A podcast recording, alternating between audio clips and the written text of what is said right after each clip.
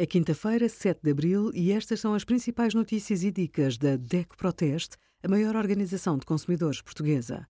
Hoje, em DECO.proteste.pt, sugerimos rastreio de cancro da mama é importante a partir dos 50 anos, donativos em dinheiro para instituições reconhecidas e os resultados dos nossos testes a bombas de calor para aquecer a água. Os seguros de saúde podem ser uma solução para facilitar o acesso ao setor privado a quem precisa ou tem preferência por estes serviços.